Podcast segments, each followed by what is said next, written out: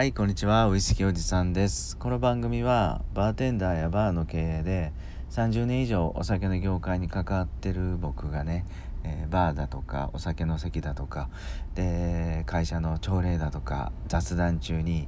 少し盛り上がりそうなお酒のエピソードなんかをお伝えしていく番組です。さてと今日はですね意外な共通点禁酒法とコロナの時代について少しお話したいなと思います。えー、禁酒法をちょっとおさらいしたいと思うんですけど、まあ、かれこれ100年ほど前アメリカでね、あのー、お酒を公に飲んだらダメですせとそんな法律が出たと思うんですけど、まあ、教科書でいうと大体1920年から、えー、1933年ぐらいまで大体123年、えー、この法律が出回りましたって書いてあると思うんですけど、まあ、簡単に言うと禁酒法ってアメリカで公にお酒を飲めなくなった10年ちょいっていう時代がありますと。でねこの禁酒法で世界中に広まったものが2つあるんですよね。で1つはねカナディアンウイスキーです。ね察しつくでしょ皆さんね。えっ、ー、とカナディアンウイスキーはアメリカの隣のカナダで作られたウイスキー。今では世界5大ウイスキーとして、えー、バーボンとかスコッチウイスキーアイリッシュウイスキーに続く有名なウイスキーになりますよね。でここまでカナディアンウイスキーが世界中で有名になったのはこのアメリカの禁酒法に関わっていたと、えー、これまあなんでかというと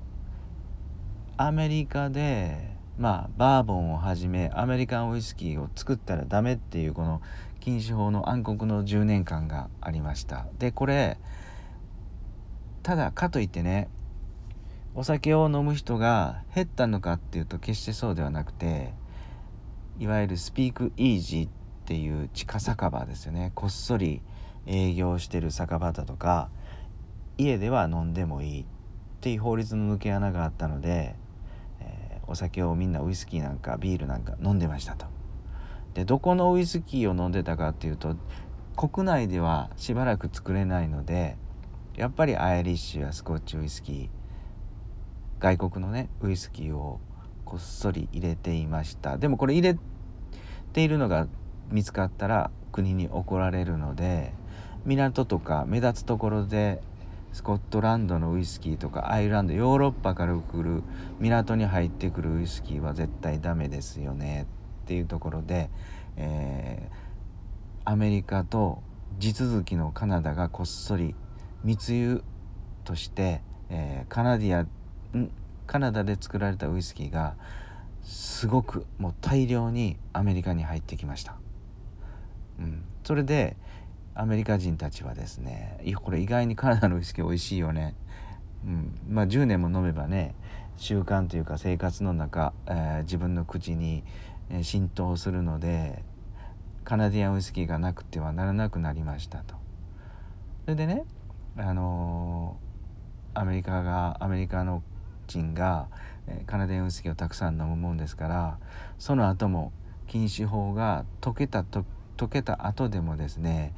アメリカから世界中にこのカナディアンウイスキーが広まったと。そして今のような世界5大ウイスキーって世界中に言われる有名な産地の一つになりましたと。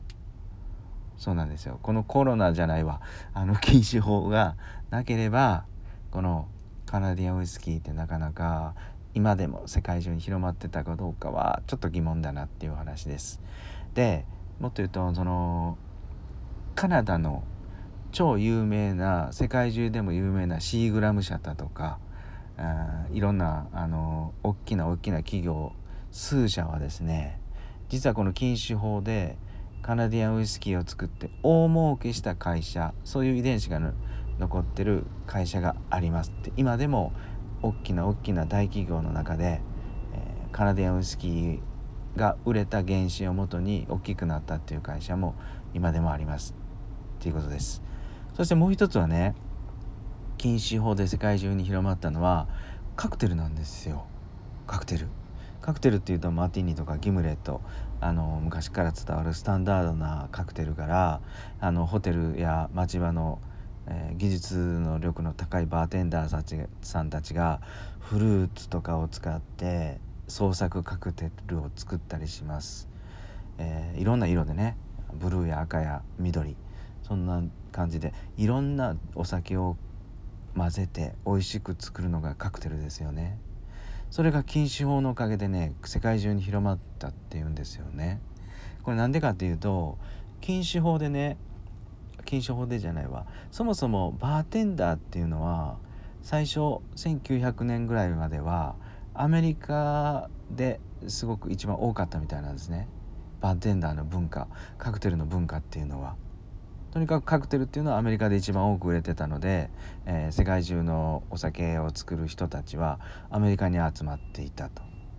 ただこれ禁酒法のおかげでですねバーテンダーの仕事の口が全くなくなったので、えー、アメリカのバーテンダーたちはもう世界中に飛びました、えー、まずはヨーロッパそしてイギリスからインドへ渡ってアジアへ渡ってきてでその後中国へ渡ってで南米に行ったと。ヨーロアメリカからヨーロッパに行ってそしてアジアに回っていったと。そういうことでカクテルは世界中に広まったんですよね。禁止法で広まったのはカナディアンウイスキーと、えー、カクテルですと。でそのストーリーを踏まえてね、えー、このコロナの時代で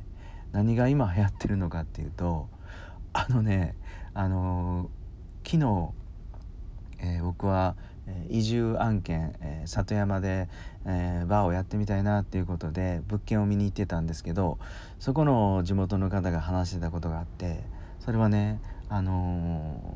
ー、今民泊が、えー、田超田舎の周りに何もないような古民家の民泊が兵庫県でなかなか流行ってるらしいんですよ。うん、で民泊のオーナーが話していたのはもうやっとやっと10年以上民泊をやっていてやっと商売が軌道に乗っていたとこの1年ぐらいで。これなんでかっていうとどんなお客さんが来てるかっていうとえー、っとお酒を飲みに来るグループらしいんですね。今このコロナでまん延防止から緊急事態宣言がに突入した突入すいませんちょっと噛んじゃったか。突入したあの兵庫県はですねもうお店でお酒を飲めないですよね。でグループたちお酒を飲んでゆっくり楽しみたい人たちはどこへ行くかっていうと、えー、家かホテルの中か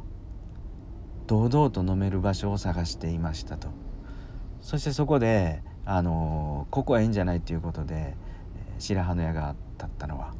えー、民泊の施設でした一棟貸しね古民家一棟貸しそこだと周りにも遠慮なしにですねお酒を飲んで、えー、宴会ができると。まあ、これは本当にいいか悪いかっていう議論は一応置いといて今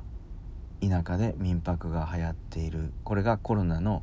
おかげっていうところです。で禁酒法とコロナの共通点でいくととにかくこういうこうなんだろうな、えー、こっそりやっ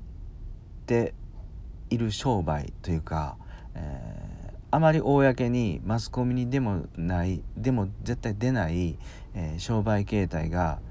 意外にね、えこれから3年後5年後にこのコロナのおかげですごく儲かりましたよっていう企業が出てくると思うんですよ。実際今こっそりこっそりっていうかマスコミに出ない、えー、商売形態業態が今、えー、盛り上がってますと。